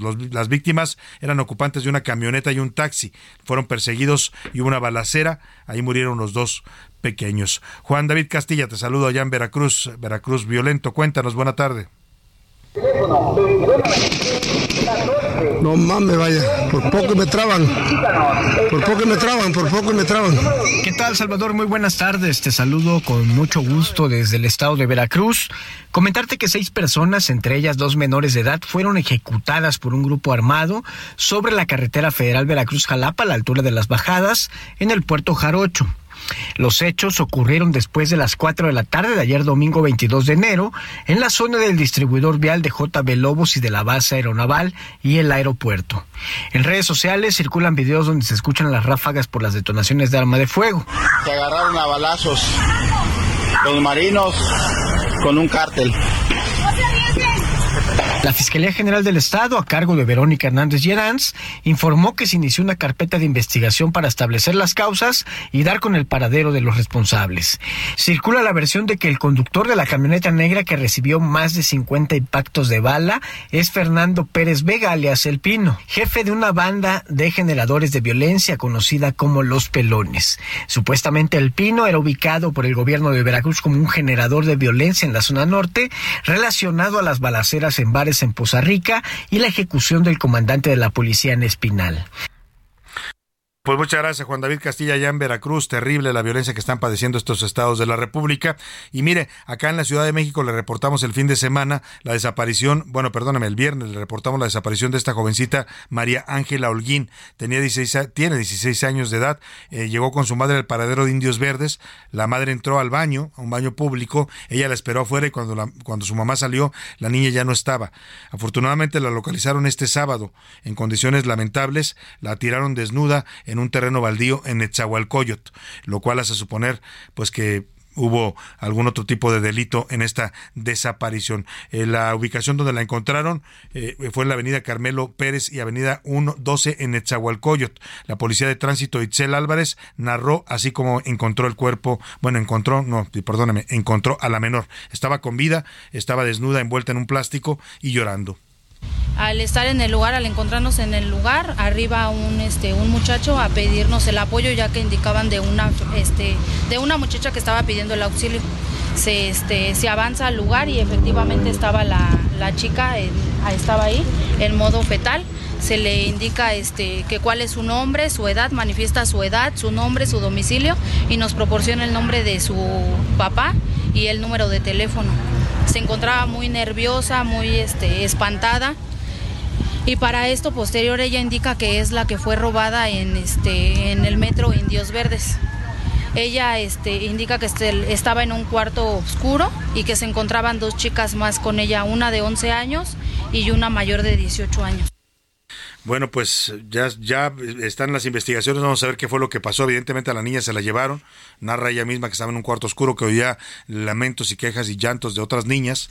Imagínese usted todo lo que hay detrás de esto, terrible. Y yo veía la crónica de cómo la encuentra esta policía y, qué tan insensibles nos hemos vuelto como sociedad y también como autoridades.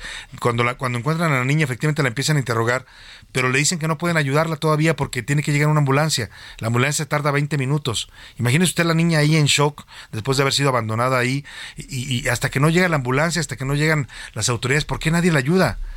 Pero bueno, vamos a, ver qué hubo detrás de esto. Evidentemente, pues no se, no, no pinta nada bien lo que fue el motivo de la desaparición de esta niña, ya le estaremos informando.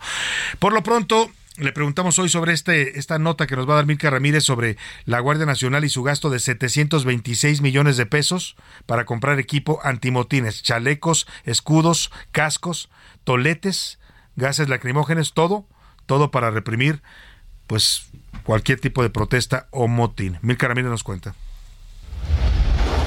Son Dios, soy esperanza de mi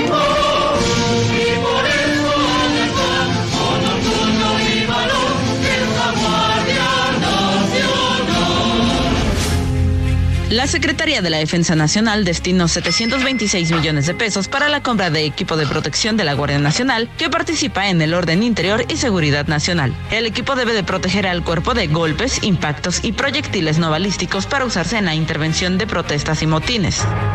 Se trata de la licitación LA-00700-999-N903-2022 con la empresa Abacor SADCB por 726 millones 536 mil 742 para adquirir 17 mil 442 juegos de protección corporal, integrados por un traje de protección, un casco antimotín, una máscara antigas, así como un escudo normal y un tolete.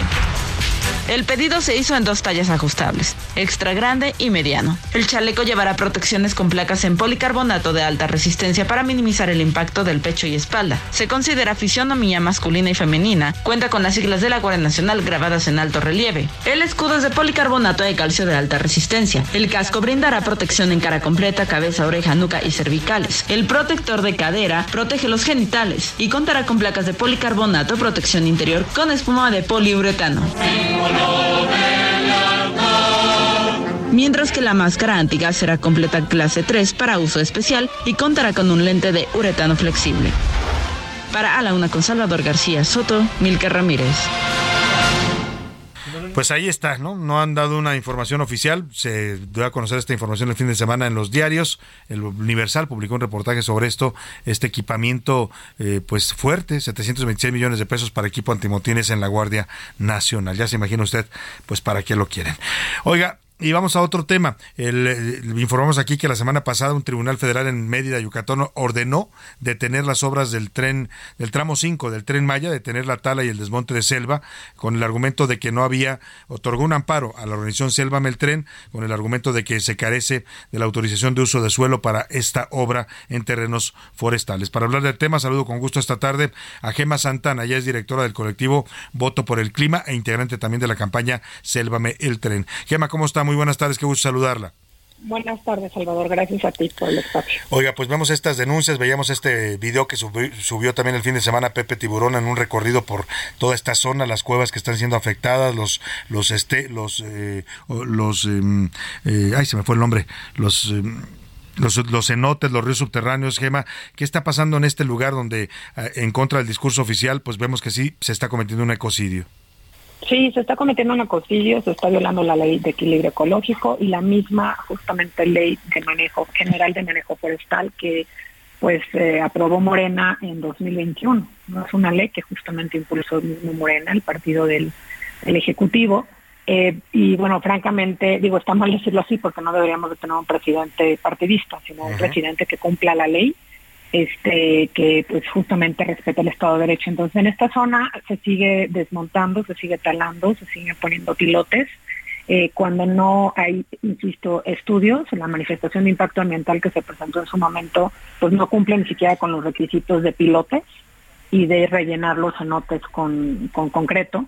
Y bueno, este amparo justamente lo que hace es que sustenta que no se puede continuar ningún tipo de construcción en esa zona hasta después de 20 años porque no es una zona de manejo forestal. O sea, estamos violando el artículo del, de la Ley General de, Manejo Forestal.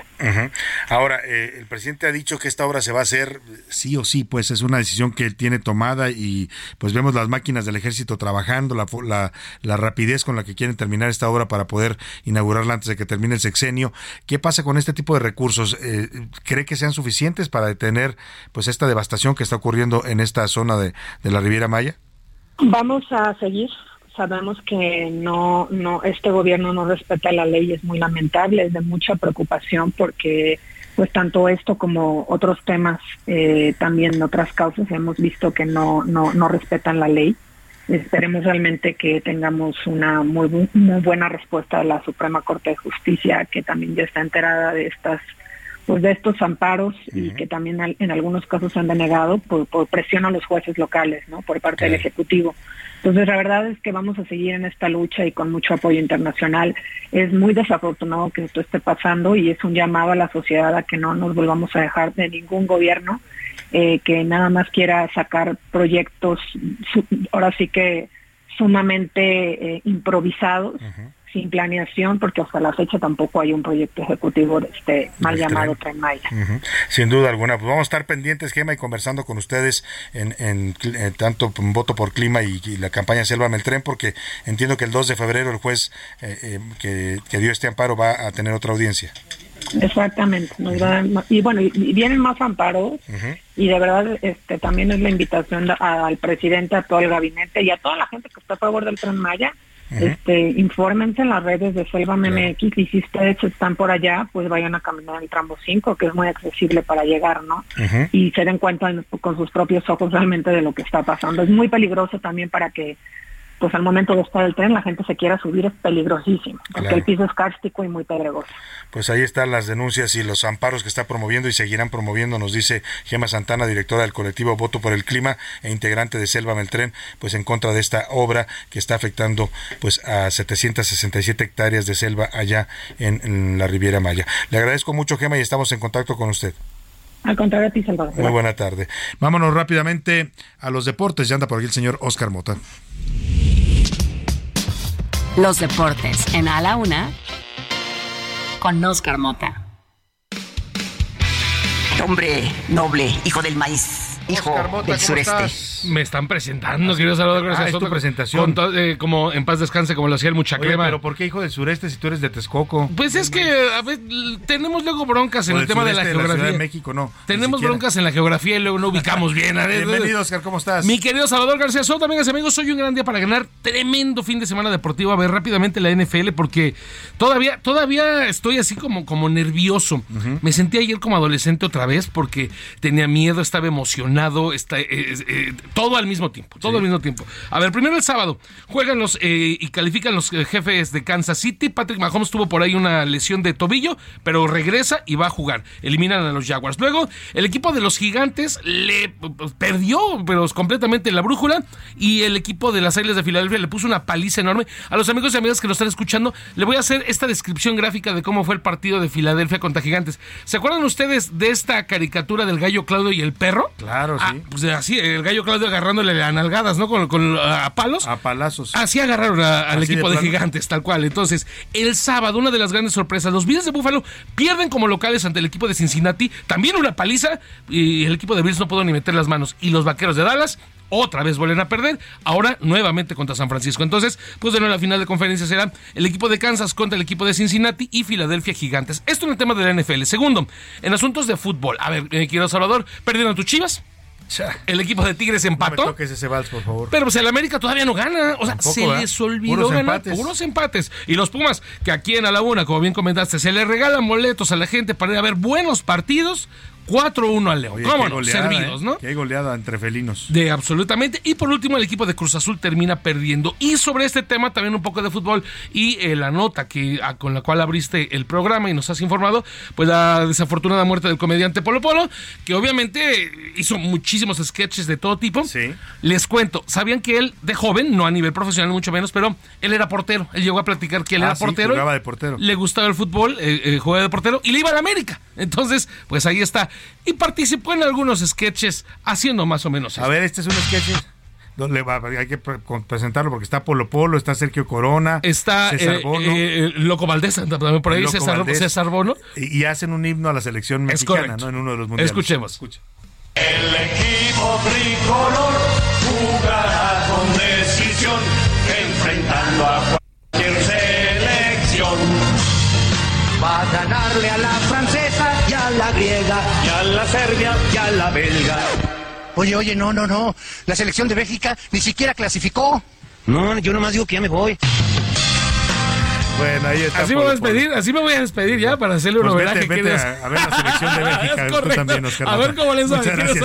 Ay, día para. Rápidamente, de último momento, José Luis Sánchez, ¿qué pasa en Cancún? Que los taxistas se volvieron violentos. El fin de semana golpearon a varios Ubers. Hay taxistas detenidos por esta violencia en contra de los Ubers. Y ahora Estados Unidos está alertando a sus ciudadanos que tengan cuidado con los violentos taxistas de Cancún. Así es, Salvador. Este fin de semana el sindicato de taxistas de Cancún pues eh, eh, organizaron varias grescas eh, deteniendo a usuarios de Uber y también a los conductores golpeándolos, bajándolos de los automóviles las allá en llantas, Cancún, ¿no? ponchando llantas y demás. Y hoy la embajada de Estados Unidos lanza una advertencia a todos los eh, americanos en, en Cancún, aguas con los taxistas. Lastimosamente, bueno, pues esto afecta al turismo Se también. están ganando la fama de violentos los taxistas Sí. de Cancún. Hombre, pues entren a la competencia total. Esto ya es una realidad del tema de los eh, taxis de aplicación en todo el mundo. Me despido de usted a nombre de todo este equipo. Que pase una excelente tarde. Provecho. Aquí lo esperamos todos mañana a la una.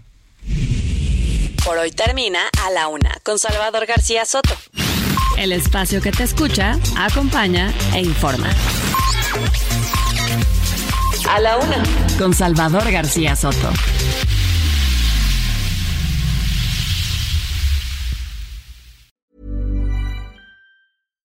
When you make decisions for your company, you look for the no brainers. And if you have a lot of mailing to do, stamps.com is the ultimate no brainer. It streamlines your processes to make your business more efficient, which makes you less busy. Mail checks, invoices, legal documents, and everything you need to keep your business running with stamps.com. Seamlessly connect with every major marketplace and shopping cart. Schedule package pickups and see your cheapest and fastest shipping options from different carriers with rates up to 89% off USPS and UPS rates. And with the stamps.com mobile app, you can take care of mailing and shipping wherever you are. Make the same no-brainer decision as over 1 million other businesses with stamps.com. Sign up with code program for a four week trial, plus free postage and a free digital scale. No long term commitments or contracts. That's stamps.com. Code program.